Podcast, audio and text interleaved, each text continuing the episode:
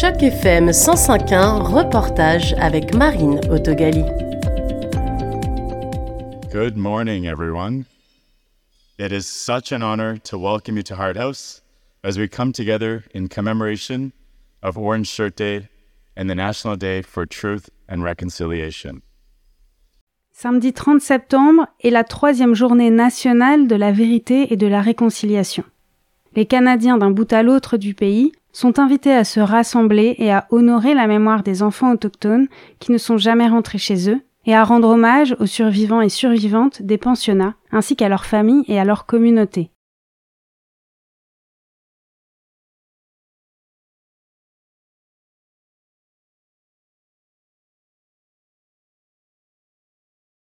L'Université de Toronto a tenu une conférence vendredi matin sous la forme de table ronde sur la préservation de l'histoire autochtone dans les bibliothèques de l'Université de Toronto. Grant Hurley, de la bibliothèque des livres rares Thomas Fisher, Michaela Redden, du service des informations et des instructions à la New College Library, et Desmond Wong, de la bibliothèque Oise, ont présenté leur travail qu'ils mettent en place depuis plus d'un an. So, one thing to note is that you'll observe a number of non Indigenous individuals that are part of today's event, in addition to our Indigenous colleagues that are contributing either behind the scenes or through their participation on the panel.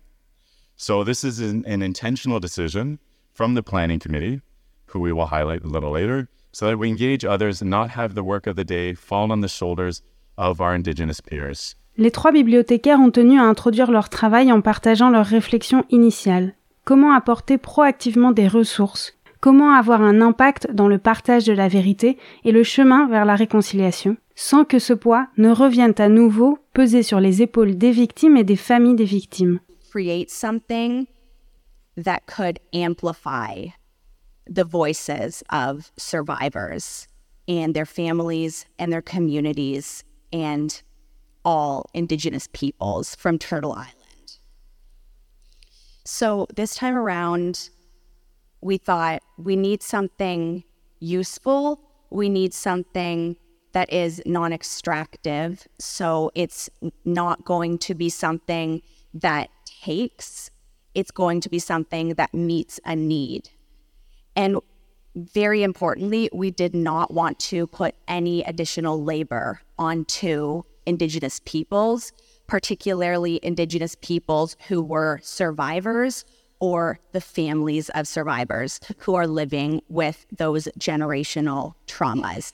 We wanted to take what we know and provide something that gives a voice to survivors. Il existe à ce jour 519 éléments rassemblés, catalogués et disponibles dans le site créé par les trois bibliothécaires.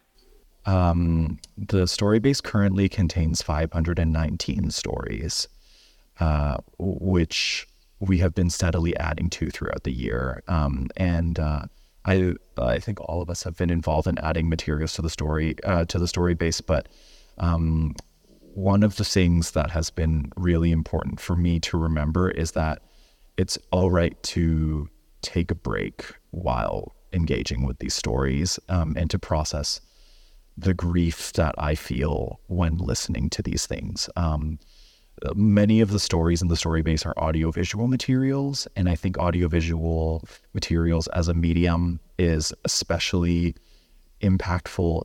La base d'histoire des survivants des pensionnats est un projet qui vise à rassembler la multitude d'histoires déjà disponibles en ligne dans un format consultable et centralisé. Ces articles sont créés par des organisations extérieures aux bibliothèques de l'Université de Toronto et cette collection les rassemble et les met en relation. So the name of the story base itself is a little bit long. It's um, the Indian Residential School Survivors Story Base, but you can find it at uoft.me slash storybase. C'était un reportage de Marine dans le cadre d'initiative journalisme local pour Choc FM 105.1.